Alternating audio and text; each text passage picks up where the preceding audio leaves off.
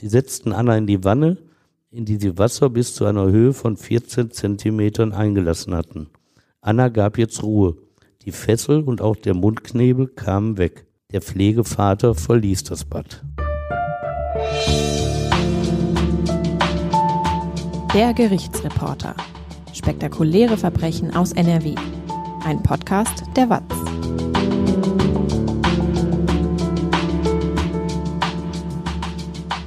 Hallo und willkommen zum Podcast. Ich bin Brinja Bormann, Podcast- und Videoredakteurin und bei mir ist Stefan Wette, seit mehr als 30 Jahren Gerichtsreporter bei der WAZ. Hallo Stefan. Hallo Brinja. Du erzählst uns heute die Geschichte der kleinen Anna aus Königswinter. Das neunjährige Mädchen ist am 22. Juli 2010 von ihrer Pflegemutter in der Badewanne ertränkt worden wie es dazu kam und mit welchen erzieherischen Regeln die Pflegeeltern Petra und Ralf W. das Kind zuvor monatelang gequält haben, das erfahrt ihr jetzt. Stefan, du hast ja mittlerweile erwachsene Kinder. Kannst du dich noch daran erinnern, wie das war, als sie klein waren? Hattest du da manchmal Angst, dass ihnen etwas passieren könnte, wenn sie draußen gespielt haben? Ja, natürlich, wie die meisten Eltern waren wir da in Sorge, aber du gibst ihnen ja trotzdem Freiheiten. Und du hast natürlich immer Angst davor, dass da irgendein böser Fremder dann den Kindern was antut. Tatsächlich ist aber der gefährlichste Platz auf der Erde für Kinder immer noch das eigene Zuhause. Gar nicht, wenn sie draußen spielen. Der böse fremde Mann, vor dem Eltern in allen Zeiten ihre Kinder waren, er ist Gott sei Dank selten geworden. In meiner Jugend in den 1970er Jahren, da gab es in Deutschland jedes Jahr rund 20 Sexualmorde an Kindern.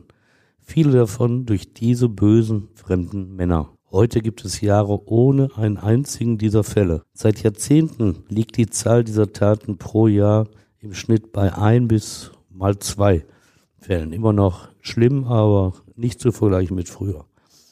Aber sterben weiterhin Kinder, die auf den Schutz der Großen angewiesen sind, eines gewaltsamen Todes. Das sind in Deutschland rund 150 pro Jahr. Und verantwortlich ist fast immer ein Elternteil, Vater oder Mutter, manchmal auch der neue Lebensgefährte der Mutter oder die laut Klischee grausame Stiefmutter, die der leibliche Vater geheiratet hat, oder Pflegeeltern.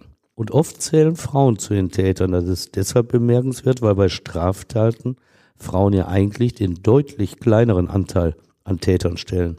Kriminalität ist männlich, außer bei der Tötung eigener Kinder.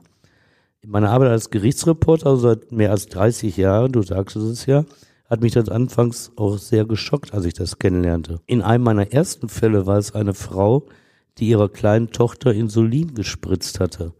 Das Kind starb daran, eine hinterhältige Tat. Das Motiv blieb immer unklar weil die Angeklagte die Tat bestritten hatte. 1996 berichtete ich für die Watz über den Fall der Monika Weimer. Sie hatte in ihrem hessischen Dorf ihre beiden Töchter ermordet und den Verdacht auf ihren Ehemann gelenkt.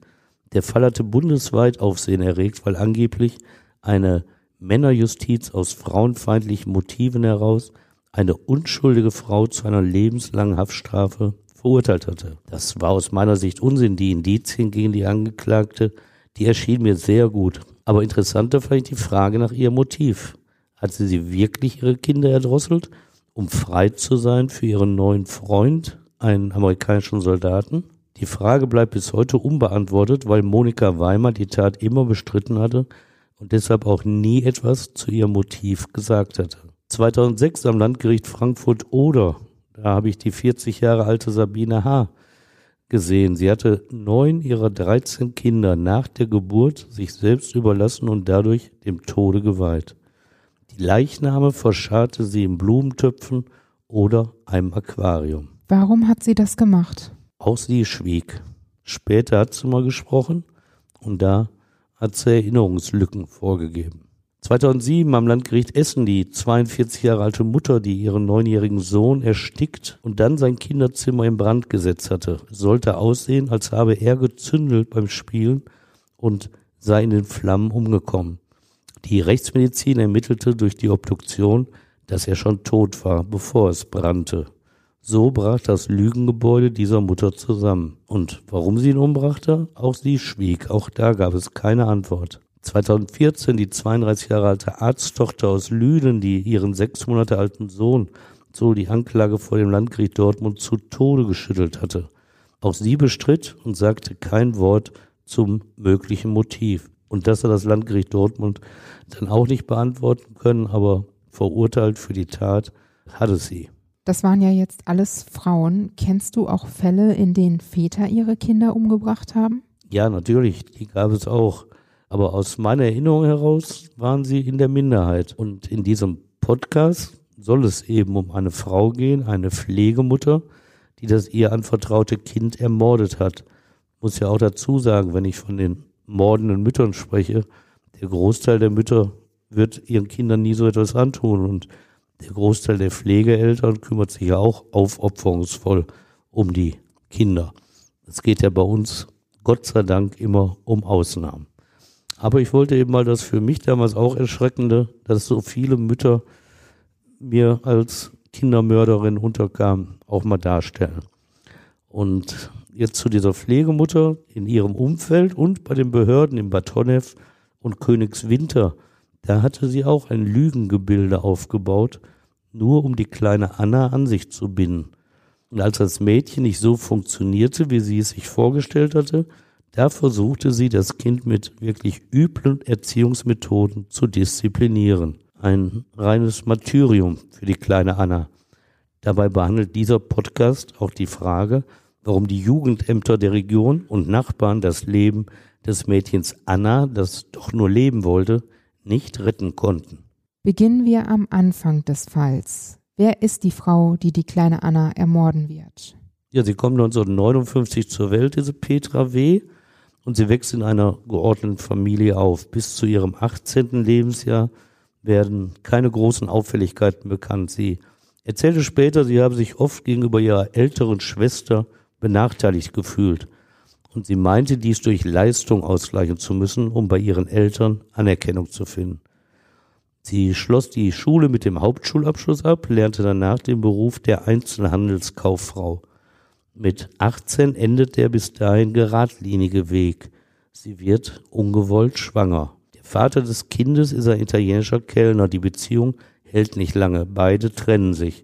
Anschließend heiratet sie einen indischen Hilfskoch. Und wie läuft die Ehe? Also sie besteht erstmal elf Jahre.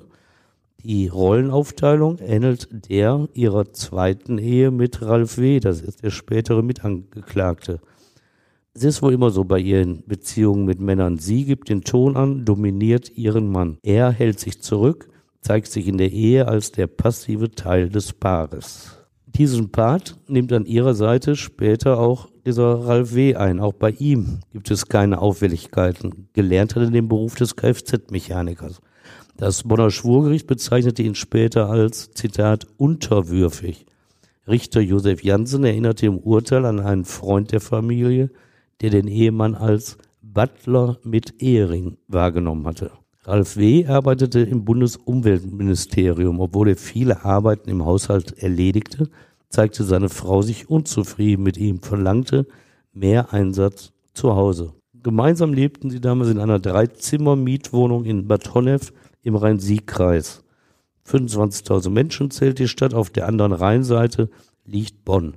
In Röndorf, einem Stadtteil von Bad Honnef, hatte bis zu seinem Tod Konrad Adenauer gelebt, der erste Kanzler der Bundesrepublik Deutschland. Neben dem Wohn-Esszimmer gab es eines für den gemeinsamen Sohn, der zur Tatzeit die Realschule besuchte. Das dritte Zimmer hatte der behinderte Sohn von Petra W. aus erster Ehe genutzt. Während dieser Zeit hatte das Ehepaar im Wohnzimmer geschlafen. Er war gestorben, sodass Petra und Ralf sich wieder ein Schlafzimmer dort eingerichtet hatten. Warum ist er gestorben? Äh, das weiß ich nicht. Ich weiß auch nicht, welche Behinderung er hatte bisschen mehr wissen wir über das Zusammenleben in der Ehe, nämlich dass der von seiner Art ruhige Ehemann in den Jahren vor der Tat an Herzproblemen litt und an depressiven Phasen und an Impotenz. Das alles steigerte dann die Kritik seiner Ehefrau an ihm. Sie drohte sogar mit Trennung. Und sie demütigte ihn, indem sie im Internet ganz offen flirtete mit anderen Männern. Körperlichen Kontakt mit diesen Männern gab es nie, aber regelmäßig telefonierten sie mit ihnen. Wenn ihr Mann mal an den Apparat ging und das Telefon weiterreichte, gab sie ihn gegenüber diesen Männern als ihren Schwager aus. Es war nicht die einzige Lüge, die die Männer zu hören bekamen. Die stark übergewichtige Petra W., sie wog rund 130 Kilogramm, präsentierte sich in einem Flirtchat mit dem Foto einer anderen, attraktiveren Frau. Einem Mann gegenüber gab sie sich auch mal als leitende OP-Schwester aus. Eine dreiste Lüge, nur um sich selbst aufzuwerten. Was hat sie denn wirklich beruflich gemacht? Also sie hat nie im medizinischen Bereich gearbeitet, das kann ich sagen. In ihrem erlernten Beruf als Einzelhandelskauffrau allerdings auch schon lange nicht mehr. Sie kümmerte sich zu Hause um den Haushalt und die zwei Söhne. Seit 2005 betreute sie in ihrer Wohnung auch fremde Kinder. Zunächst privat half sie Nachbarn, wenn diese mal ihren Nachwuchs unterbringen mussten oder ein Kind Unterstützung bei den Hausaufgaben benötigte. Aus dieser Freundlichkeit erwuchs schnell eine professionelle Tätigkeit. Sie hatte Kontakt zur ehrenamtlichen Tagesmutter Vermittlungsstelle der Stadt Bad Honnef bekommen und diese wies ihr Kinder zu. 2006 stieg sie wiederum eine Stufe höher, denn die Stadt verlieh ihr die formelle Pflegeerlaubnis als Tagesmutter. Sie soll in dieser Rolle liebevoll aufgetreten sein. Damals entstand auch die liebevolle Bezeichnung Tanti für sie, mit der die Kinder sie anredeten. Etwas ungewöhnlich, nicht nur wegen ihrer übergewichtigen Erscheinung, auch Erwachsene wählten diese verniedlichende Form, wenn sie mit ihr sprachen. Du sagst ja, sie soll in ihrer Rolle als Tagesmutter liebevoll aufgetreten sein. Hat sie die Vermittlungsstelle dann auch ohne Probleme überzeugt? Ja, die Vermittlungsstelle schon, aber der Vermittlungsstelle fiel auf, dass überdurchschnittlich viele Eltern nach einem ersten Kontakt mit Petra W. als Tagesmutter sie ablehnte. Aber insgesamt gab es keinen Mangel an Kundschaft. Ihr Trumpf war, sie stand auch abends und an Wochenenden für die Kinderbetreuung zur Verfügung. Meist hielten sich tatsächlich so zwei bis drei Kinder in ihrer Wohnung auf. Obwohl der Haushalt und die Betreuung fremder Kinder Zeit beanspruchten, zeigte das Ehepaar sich auch privat engagiert. So spielte Ralf W. regelmäßig Dart in einer Thekenliga, traf sich auch mit einem guten Bekannten häufig. Er engagierte sich zudem in der Elternschaft der Klasse seines Sohnes. Petra trug den Gemeindeboten für den Pfarrer der evangelischen Kirchengemeinde aus. Freunde, gemeinsame Freunde hatten sie auch und bekam aus diesem Kreis auch zweimal Patenschaften angetragen. Das hatte zur Folge, dass diese Kinder später häufig in der Wohnung der beiden spielten. Also sie waren durchaus beliebt. Die Freundschaft zu einem anderen Paar hielt sogar, nachdem dieses sich bereits getrennt hatte. Diesen Grund hatte Petra W. gesetzt. Sie hatte nämlich Protokolle eines Internetchats präsentiert, die offenbar belegten, dass die Frau des Paares mit anderen Männern flirtete. Warum hat sie die Protokolle denn dem Mann gezeigt? Vermutlich hat Petra W. diesen Schritt nicht aus reiner Wahrheitsliebe oder Ehrlichkeit gemacht. Er wirft auch charakterlich ja eher ein schlechtes Licht auf sie. Offenbar wollte sie die Beziehung des anderen Paares hintertreiben. Und das mit einer Geschichte, die sie auch selber gemacht hat in ihrer Ehe, mit anderen Männern im Internet flirten. Da würde man eigentlich als Grund sehen, dass man mit dieser Frau nichts mehr zu tun haben will. Aber dem war auch nicht so. Diese Frau hat weiterhin Kontakt gehalten, auch zu ihr. Aber ich will auch nicht verschweigen, dass ihr Image nicht überall in der Nachbarschaft gut war. Also dieses Beispiel mit dem Protokollen zeigt ja schon, dass sie nicht in allem die Beste ist. Aber ihr Hang zur Lüge, der wurde auch so deutlich. So erzählte sie gerne, dass ihr Sohn das Gymnasium besuche und dort der Klassenbeste sei und sich schon für ein Studium bewerbe.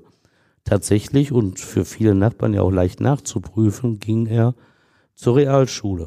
Von ähnlicher Qualität war ihre Lüge, sie sei nicht Mieter, sondern Eigentümer der Dreizimmerwohnung.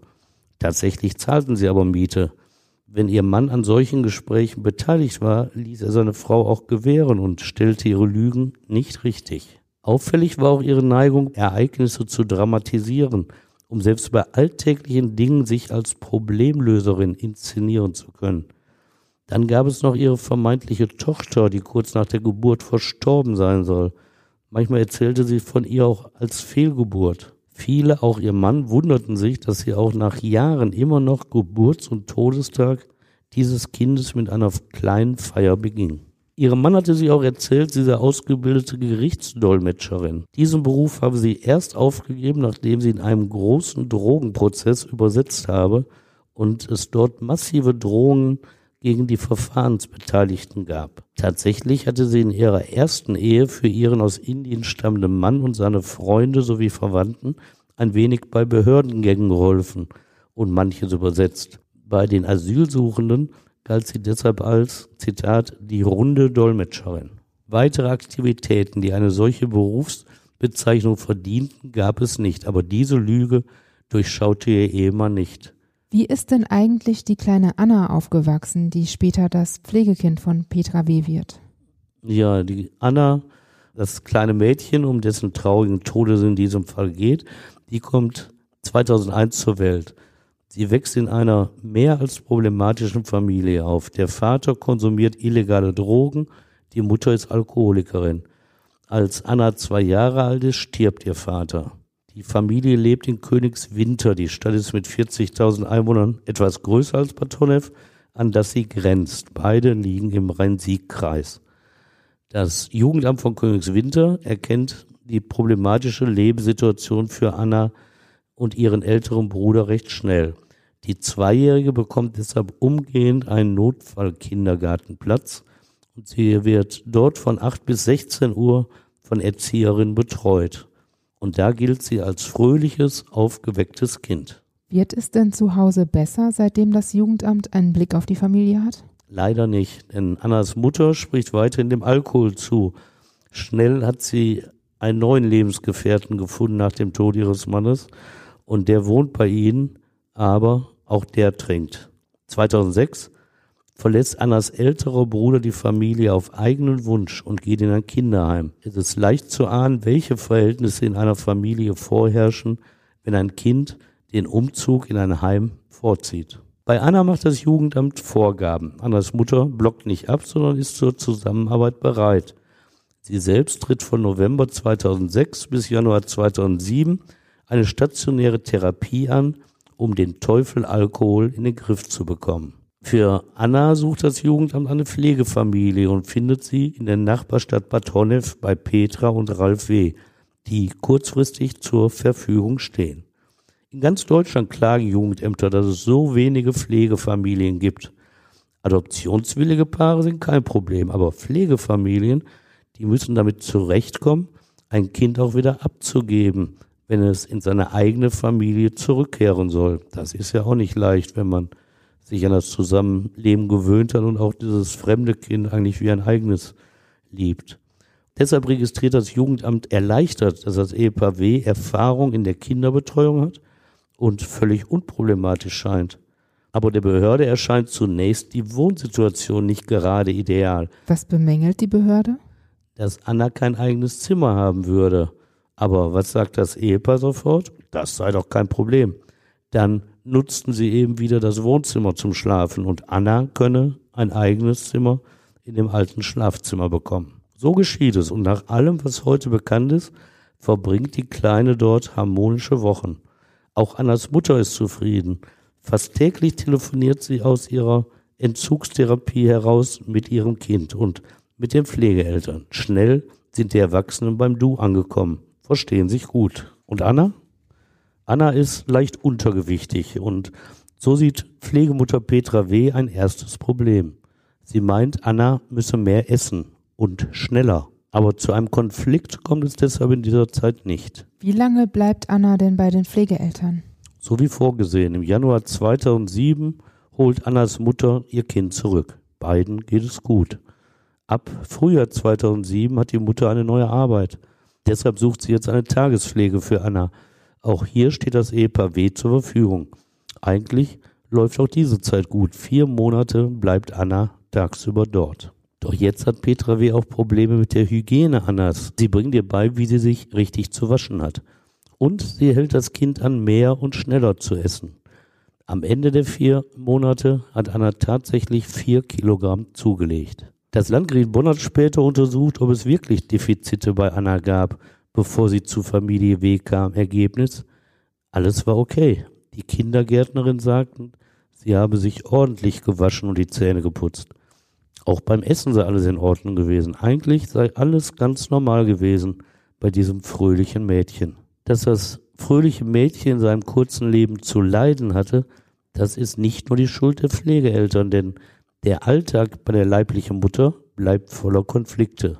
Sie hat nämlich nach der zunächst erfolgreichen Therapie schon im Sommer 2007 einen Rückfall erlitten und trinkt wieder Alkohol. Und wie geht es dann für Anna weiter? Die jetzt Sechsjährige kommt deshalb für fast ein Jahr in ein Kinderheim. Auch dort gilt sie als eigentlich unproblematisch, auch wenn es natürlich kleinere Schwierigkeiten gibt. Anna fällt schon mal durch Aggression, durch laute Schreien auf. Und sie sucht oft den Waschbereich der Jungen auf, was eigentlich untersagt ist.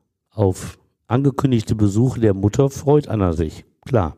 Doch danach ist sie oft wütend und enttäuscht, denn die alkoholkranke Mutter ist unzuverlässig.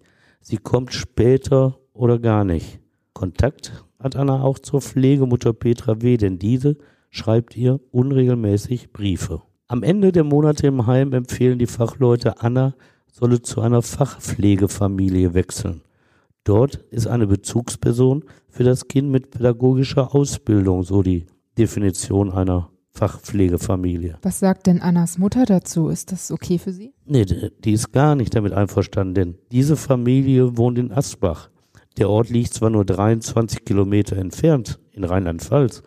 Wegen der schlechten Verbindung mit öffentlichen Verkehrsmitteln könnte Annas Mutter ihre Tochter aber kaum mehr besuchen. Zu Pflegemutter Petra W. unterhält die leibliche Mutter zu dieser Zeit übrigens immer noch Beziehungen und diese berät sie und sagt, du musst mit dem Jugendamt ab jetzt nur noch über einen Anwalt reden. Tatsächlich fordert ein Anwalt dann die Behörde, das Jugendamt in Königswinter, auf, das Kind auf keinen Fall in die Fachpflegefamilie zu geben.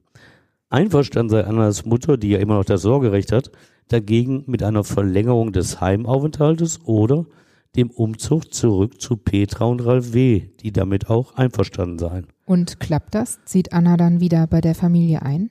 Am 26. Juli 2008 erfolgt dieser Einzug. Ja, das hat geklappt. Die anwaltliche Hilfe hat offenbar geholfen. Und Annas Mutter hilft auch engagiert, das Kinderzimmer für Anna wieder einzurichten bei der Pflegefamilie. Die Siebenjährige hat zu dieser Zeit schon weit mehr Änderungen erleben müssen als andere Kinder, wenn man sich das mal so vor Augen hält. Der Aufenthalt im Bad Honnef, das ist so zwischen allen Beteiligten vereinbart, der soll jetzt ein Jahr dauern. Mit diesem erneuten Einzug ist nichts mehr wie früher. Es beginnt ein Prozess, den das Bonner Schwurgericht mit der Selbstsucht von Petra W. erklärt. Denn die Pflegemutter, so das Gericht, habe die Idee entwickelt, Anna als eigene Tochter großzuziehen, von ihr als Mutter anerkannt und geliebt zu werden. Und dafür setzt sie jetzt alle Hebel in Bewegung. Und es sind sehr viele Hebel. Was macht sie dann? Zunächst beginnt sie, den zuvor guten Kontakt mit Annas leiblicher Mutter zu unterbinden. Das macht diese ihr leicht, weil sie weiterhin mit ihrer Alkoholkrankheit beschäftigt ist und deshalb Termine mit ihrer Tochter nur unzuverlässig einhält. Das nutzt Petra W. aus. Jetzt sagt sie Besuchstermine von sich aus ab. Annas Mutter beschwert sich, so hat das Jugendamt eine Besuchsregelung mit allen Beteiligten schriftlich vereinbart. Darauf veranlasst Petra W. zwei Freundinnen, Brief an das Jugendamt zu schreiben. In beiden steht sinngemäß, ihnen sei bei Besuchen der Pflegefamilie aufgefallen, dass Anna bei Petra W. große Fortschritte gemacht habe. Sie werde aber immer wieder zurückgeworfen, wenn es Kontakte zur leiblichen Mutter gegeben habe. Auch Anna selbst wird eingesetzt. Sie befindet sich nur wirklich in einer Zwickmühle, es sich mit den beiden Frauen nicht zu verderben, aber Petra, die jetzt auch von Anna Tanti genannt wird, hat eindeutig die stärkere Position. So bekommt die Sachbearbeiterin des Jugendamtes Königswinter am 15. September 2008 einen Anruf der Siebenjährigen. Anna sagt ihr, sie wünsche keinen Kontakt mehr zu ihrer leiblichen Mutter. Wie reagiert die Sachbearbeiterin auf den Anruf? Also in einem Vermerk hält sie zwar fest, dass dieser Anruf wohl mit Hilfe der Pflegemutter erfolgt sei, Gleichwohl solle dem Wunsch des Kindes entsprochen werden und die Besuche für mehrere Wochen ausgesetzt werden. Im Februar 2009 drängt das Jugendamt, dass Kontakte zwischen Tochter und Mutter wieder möglich sein müssen. Darauf bekommt die Sachbearbeiterin am 6. März 2009 einen Brief, angeblich von Anna selbst formuliert. Ich zitiere da mal raus. War so eine, wie alt war sie da? Siebenjährige? Was die so schreibt. Ich möchte nicht mehr mit meiner Mama telefonieren, weil die mal anruft und dann wieder nicht. Ich bin ganz traurig und ganz toll sauer auf Mama. Mir geht es dann gar nicht gut. Es fehlt nicht einmal ein Satz zu Tanti in diesem Brief, der zeigt, wie vernünftig doch die Pflegemutter ist. Zitat, Tanti sagt immer, ich soll Mama so nehmen, wie sie ist, aber das kann ich nicht. Klar, so schreiben Kinder in diesem Alter, ne? Und war das ausreichend, um den Kontakt von Anna zu ihrer Mutter zu unterbinden? Oder hat Petra W. sich noch weitere Aktionen ausgedacht? Ja, sie ist weiter aktiv geworden.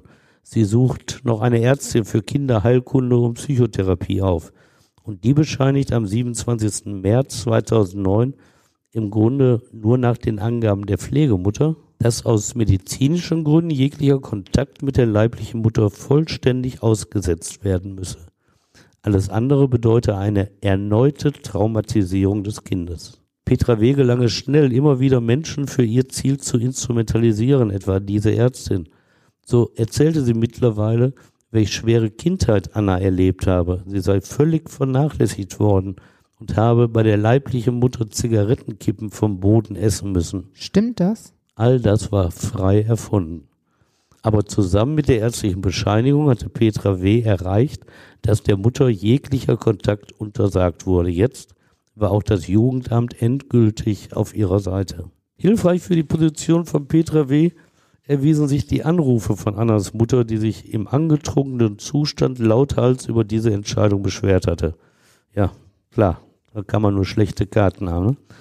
Das letzte Lebenszeichen von Anna bekam die Mutter am 20. Juni 2009, als sie einen Brief ihrer acht Jahre alten Tochter erhielt. Darin stand, natürlich diktiert von Petra W., Bitte lass mir so viel Zeit, wie ich brauche. Du sollst mich nicht unter Druck setzen lass mir Zeit mit Frau Doktor, sie meint die Kinderärztin, daran zu arbeiten, sonst geht es mir wieder schlecht und das möchte ich nicht. Und du doch auch nicht. Ich möchte bei Ralf und Tanti bleiben, denn hier bin ich glücklich und hier kann ich viel lernen und ich fühle mich sehr wohl. Das nächste, was die 43-Jährige zu hören bekommt, ist 13 Monate später die Nachricht vom gewaltsamen Tod ihrer Tochter. Ein Jahr lang hatte Anna bei der Auseinandersetzung der beiden Frauen zwischen den Stühlen gestanden. Was muss dieser Konflikt ihr zugesetzt haben? Immer stärker setzte aber das Martyrium ein, mit dem Petra W. ihre Pflegetochter erziehen wollte. Das begann mit dem Essen. Petra W., kanntlich selbst nicht schlank, hatte die fixe Idee, Anna müsse mehr und schneller essen. Deshalb stellte sie Regeln auf.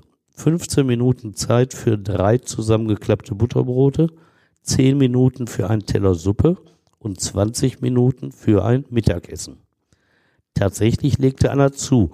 Im Sommer 2008 hatte sie leicht untergewichtig 20 Kilogramm gewogen, zwei Jahre später 40 Kilo, was als leicht übergewichtig gilt. Dieses Ziel hatte Petra W. durch ein engmaschiges Kontrollnetz erreicht. So suchte sie häufig die Lehrer von Anna auf und wies diese an, darauf zu achten, dass Anna ihre Brote aß. Dabei log sie auch die Lehrer an. Sie behauptete nämlich, es existiere eine Vereinbarung mit dem Jugendamt, dass die Pflegefamilie eine Gewichtszunahme des Kindes erzielen müsse. Petra W. unterband auch Kontakte Annas zu anderen Kindern. Als Anna neben einem bestimmten Jungen in der Klasse sitzen wollte, untersagte Petra W. dies gegenüber den Lehrern. Welche Auswirkungen hatten diese Aktionen und Regeln auf Anna? Wie geht es ihr damit? Ja, das kann ein Kind ja nicht unberührt lassen. Anna verweigerte jetzt das Essen, spuckte es aus oder erbrach sich bei Tisch. Sie schrie auch laut und anhaltend, schlug Türen zu oder kratzte sich an ihren Unterarmen. Petra W. musste eine neue Strategie entwerfen. Das war nicht das Mädchen, das sie sich als Tochterersatz gewünscht hatte. Die Probleme sah auch das Jugendamt, doch der Sachbearbeiterin gegenüber entwarf Petra W immer wieder neue Lügen, um sich als gekonnte Löserin dieser Probleme darzustellen. So spiegelte sie ihr vor, Anna gehe zweimal in der Woche zur Therapie, obwohl das nicht stimmte. Und immer erzählte sie, dass Anna durch die Familie ihrer leiblichen Mutter vorgeschädigt sei, dass diese Mutter Sonderschülerin gewesen sei. Zusätzlich verschärfte sie die Methoden, mit denen sie Anna erziehen wollte. Anfangs hatte es Süßigkeits- und Fernsehverbote für das Kind gegeben. Das ist ja nicht so ungewöhnlich. Zeigte Anna sich widerspenstig, musste sie sich in die Ecke stellen, entweder in der Wohnung oder auf dem Balkon, manchmal die halbe Nacht. Sie musste die halbe Nacht auf dem Balkon verbringen. Ja. Was musste Anna noch erleiden? Der nächste Schritt bestand in der sogenannten spitzen Brücke.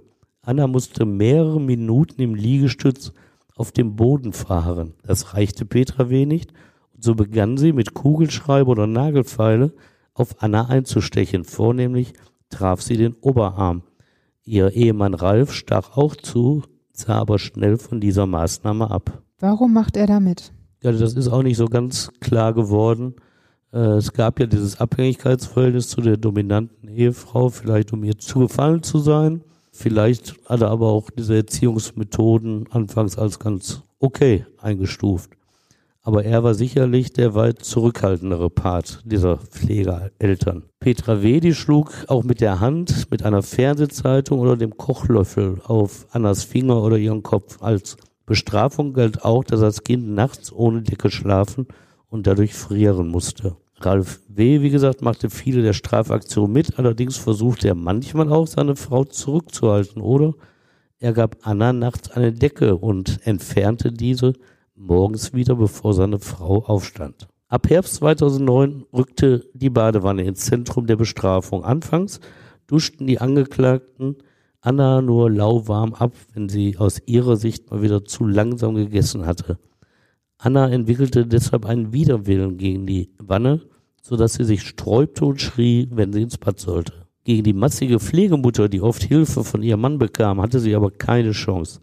Einen weiteren Schritt hin zur Eskalation der Erziehungsmaßnahmen machte Petra W., als Anna in der Wanne ausrutschte. Es war bereits Wasser für ein Sitzbad eingelassen worden und so geriet sie mit dem Kopf unter Wasser. Als sie wieder auftauchte, reagierte sie völlig verstört und blieb ruhig. Das hatte Petra Wesig gemerkt. Fortan drückte sie den Kopf des Kindes für einige Sekunden unter Wasser, wenn ihr etwas nicht passte. Auch hier beteiligte sich Ralf W., stellte die Maßnahme in Frage und warnte seine Frau vor den Gefahren. Er beteiligte sich, aber warnte vor den Gefahren. Das klingt paradox. Ja, es ist ja auch paradox. Und Ralf W. alleine wäre sicherlich nicht in diese Situation des Täters gekommen. Aber das ist so dieses Verhältnis. Ich tue das, was meine Frau macht, aber aus Mitgefühl mit dem Kind warne ich auch mal. Hat denn niemand mitbekommen, wie Petra und Ralf W. das Mädchen behandelt haben? Ja doch, und da scheute Petra W. noch nicht mal vor zurück. Etwa als mal eine Freundin da war, da hat sie in deren Gegenwart Annas Kopf unter Wasser gedrückt. Und nach und nach hielt sie ihn dann immer länger unten. Sie ließ erst los, wenn sich die Gesichtsfarbe änderte.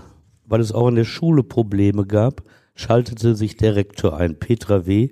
zeigte sich verständig und präsentierte ihm das Attest über die frühkindliche Traumatisierung Annas. Auch eine Nachbarin wollte dem Kind wegen der lauten Schreie, die sie immer hörte, helfen. Sie alarmierte am Abend des 12. November 2009 die Polizei von Bad. Den Beamten erklärte Petra W., Anna habe Angst vor Wasser.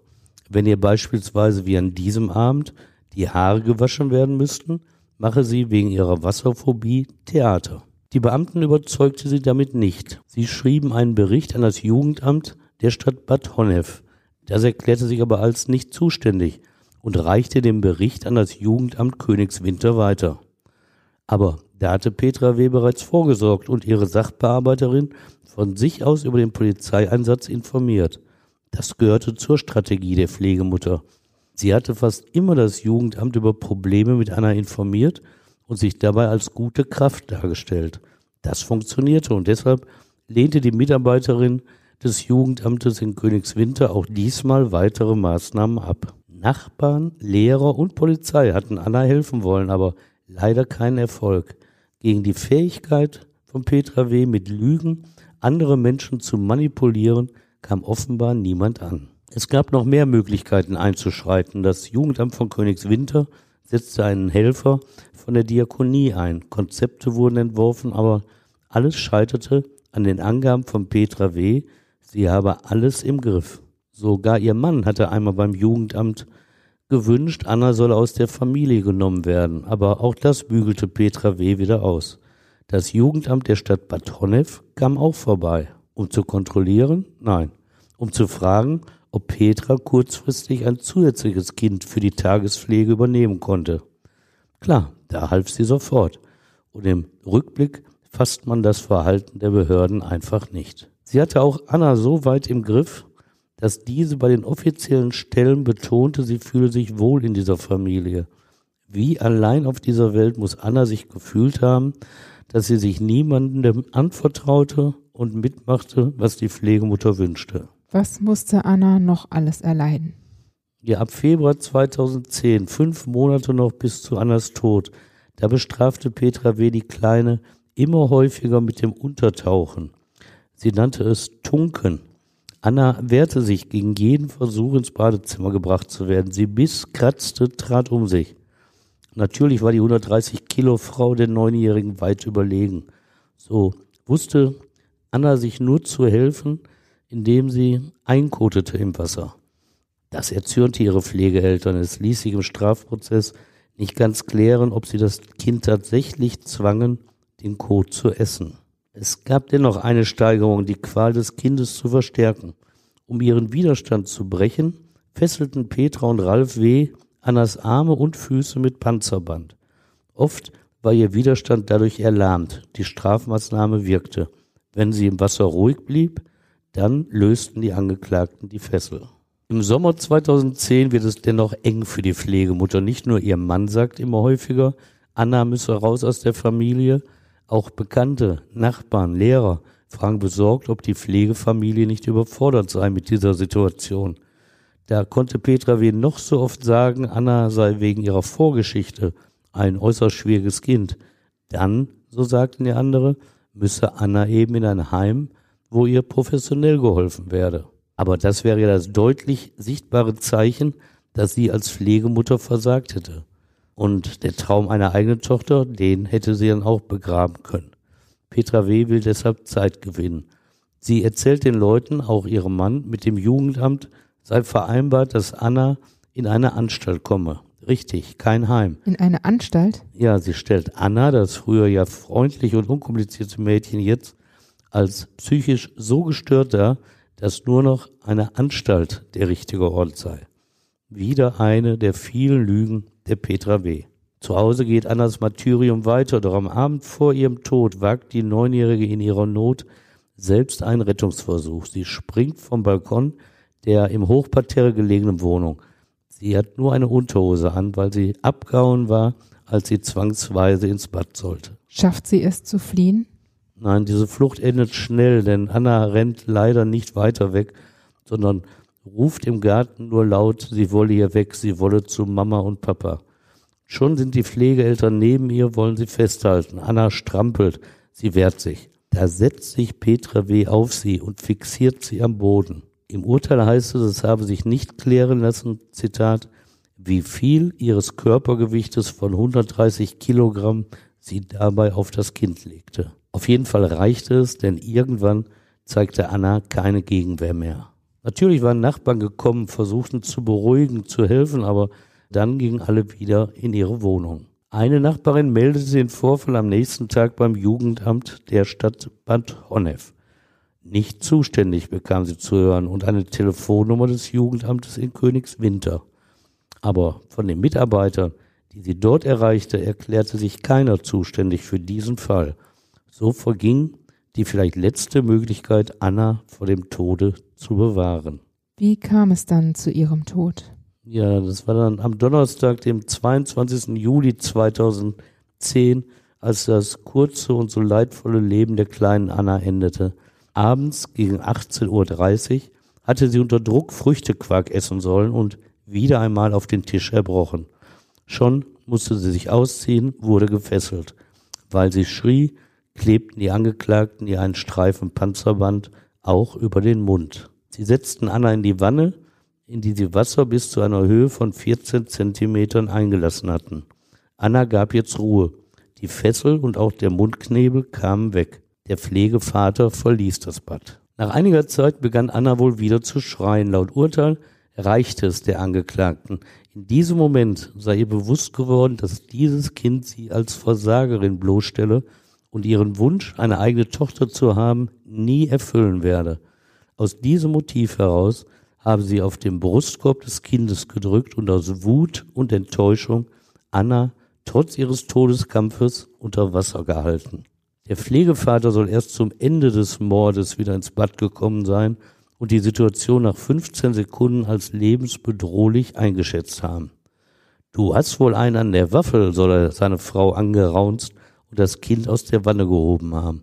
Er versuchte verzweifelt, Anna wiederzubeleben, aber da war kein Leben mehr. Um 20.02 Uhr rief Petra W. den Notarzt. Als das Rettungsteam in der Wohnung ankommt, ist Ralf W. immer noch dabei, das Leben des längst schon klinisch toten Mädchens zu retten. Er massiert ihr Herz, drückt ihr seinen Atem in den Mund. Petra W. sitzt daneben auf dem Klodeckel. Nach ersten Maßnahmen fragt das Rettungsteam die beiden nach der Ursache der vielen Hämatome am Körper des Kindes. Sofort antwortet Petra W., dass Anna ein schwieriges Pflegekind sei und zu Selbstverletzungen neige. Sie präsentiert auch gleich das entsprechende Attest ihrer Ärztin. Und dann sagt sie ungefragt, es komme doch wohl keiner auf die Idee, auch noch die Polizei zu holen. Die Notärztin sagte später vor Gericht, da sei ihr sofort der Gedanke gekommen, das sei eigentlich keine schlechte Idee. So alarmierte sie die Polizei. Glaubt die Polizei, dass es sich um einen Unfall handelt oder verdächtigt sie Petra und Ralf W.? Nee, an diese Unfallversion glaubt sie so gut wie gar nicht. Und dann wird noch in derselben Nacht das Ehepaar getrennt vernommen. Sie gelten in den Augen der Polizei als Beschuldigte und werden entsprechend belehrt, dass sie die Aussage als Beschuldigte verweigern können. Doch sie wollen reden, beide ausdrücklich, auch ohne Verteidiger. Beide hatten sich in der Zwischenzeit nämlich noch absprechen können und vereinbart, Annas Tod als Badeunfall darzustellen. Ralf W. hält sich daran. Das sei passiert, als Anna allein in der Wanne war. Er schildert noch, wie schwierig das Kind gewesen sei und dass sie beide sich überfordert gefühlt hätten, aber das Jugendamt habe sie im Stich gelassen. Offenbar, weil die froh waren, eine Pflegefamilie gefunden zu haben. So sagt er und verdreht damit die Wahrheit. Sagt nichts von den Lügen seiner Frau gegenüber den Behörden.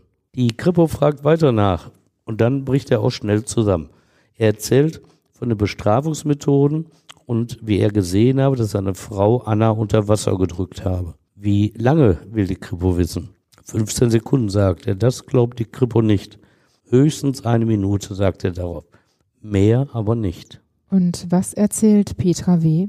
Ja, sie wird ja gleichzeitig vernommen und sie bleibt bis zum Schluss bei der Version des Badeunfalls. Aber die Kripo hat immer drängender nachgefragt und so beendet sie die Vernehmung mit dem Wunsch, jetzt doch einen Verteidiger zu bekommen.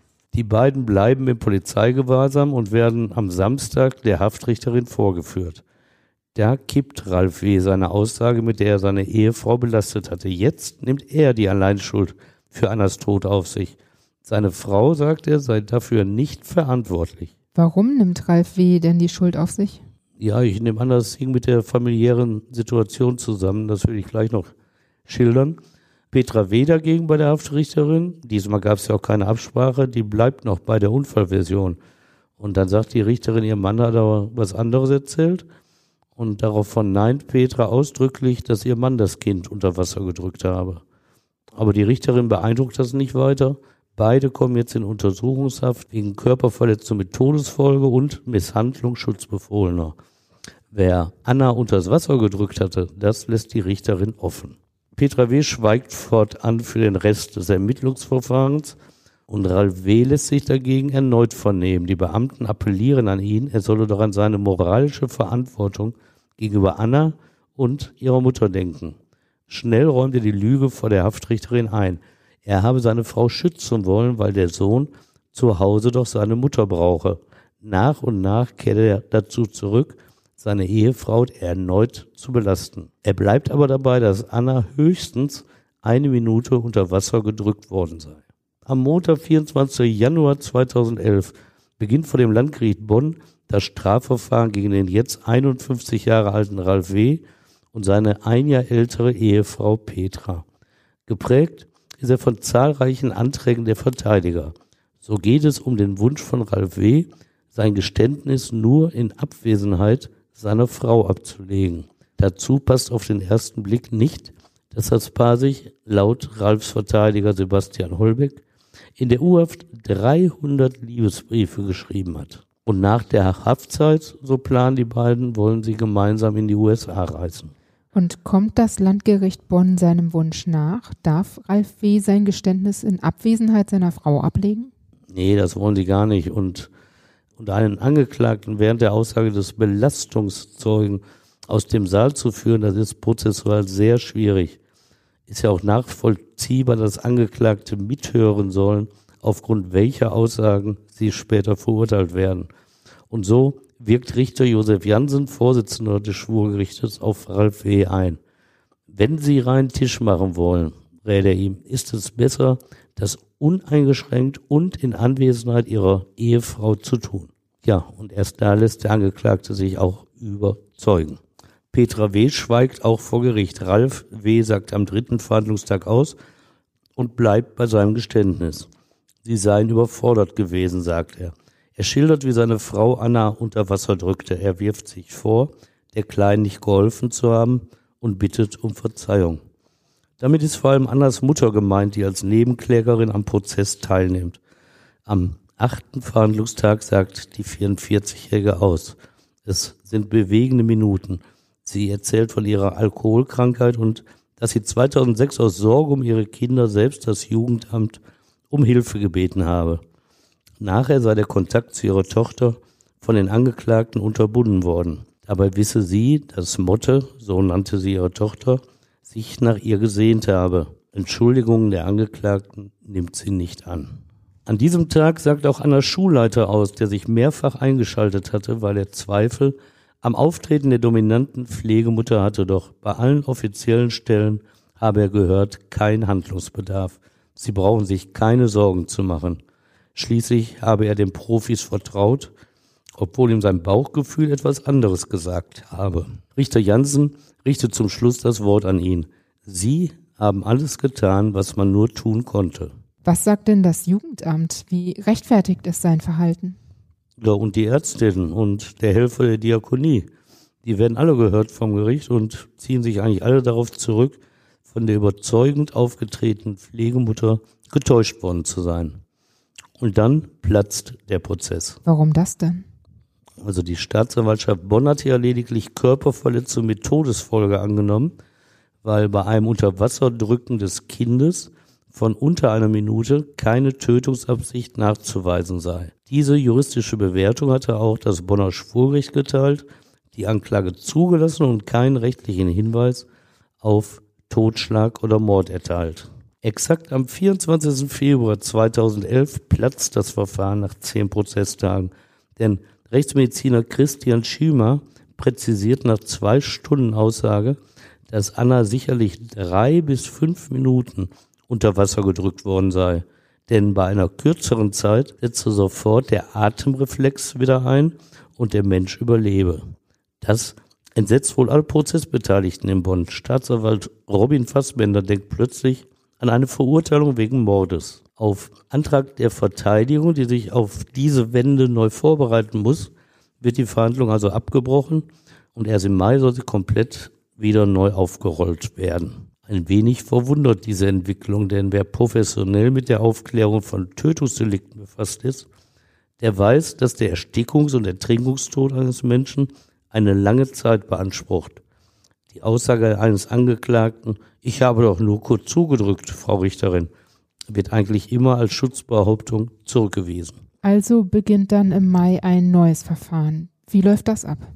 Zu Beginn gleich, Petra W. schweigt weiter und Ralf E. bleibt bei seinem Geständnis. Dann gibt es längere Pause wegen des Gesundheitszustandes der Angeklagten. Im Juni 2011 geht es weiter. Petra W wird nach einer Operation im Rollstuhl ins Gericht gefahren. Am 20. Oktober vernimmt das Gericht die psychiatrischen Gutachter. Sie stufen beide Angeklagte als voll schuldfähig ein, bescheinigen ihnen aber auffällige Persönlichkeitszüge. Mich persönlich hat das Leben der Angeklagten stark an das Münchhausen-Stellvertreter-Syndrom erinnert, an dem vor allem Mütter leiden. Sie machen Menschen in ihrer Umgebung, vor allem Kinder, krank um somit Mitleid für ihre aufopferungsvolle Hilfe und ihr schweres Schicksal zu erheischen. Um das aufrechtzuerhalten, werten sie auch ihre eigene Person auf, dramatisieren Ereignisse und zeigen sich immer sehr engagiert. Aber ich bin ja kein Fachmann für diese Fragen. In den Gutachten der beiden Psychiater spielt diese Persönlichkeitsstörung, auf die man im Alltag bei genauer Beobachtung schon mal treffen kann, keine Rolle. Ende Oktober gibt es wieder Aufregung in diesem Prozess. Petra W. bricht nicht vor Gericht ihr Schweigen. Sie schreibt aber einer Ergänzungsrichterin einen Brief. Was steht in diesem Brief? Darin belastet sie plötzlich ihren Ehemann. Dieser sei allein im Bad gewesen. Sie habe auf dem Balkon ein Glas Wasser getrunken. Es könnte aber sein, dass er sich wegen seiner beginnenden Demenz nicht an die Tat erinnere. Dieser Brief ändert aber wenig an dem Urteil, dass die meisten Prozessbeteiligten in diesem Stadium erwartet haben. Das Schwurgericht verurteilt am 24. November 2011 Pflegemutter Petra W. zu lebenslanger Haft wegen Mordes aus niedrigen Beweggründen. Ehemann Ralf W. wird lediglich wegen Körperverletzung mit Todesfolge zu sechseinhalb Jahren Gefängnis verurteilt, weil er zu spät eingeschritten ist, um seine Frau zu stoppen.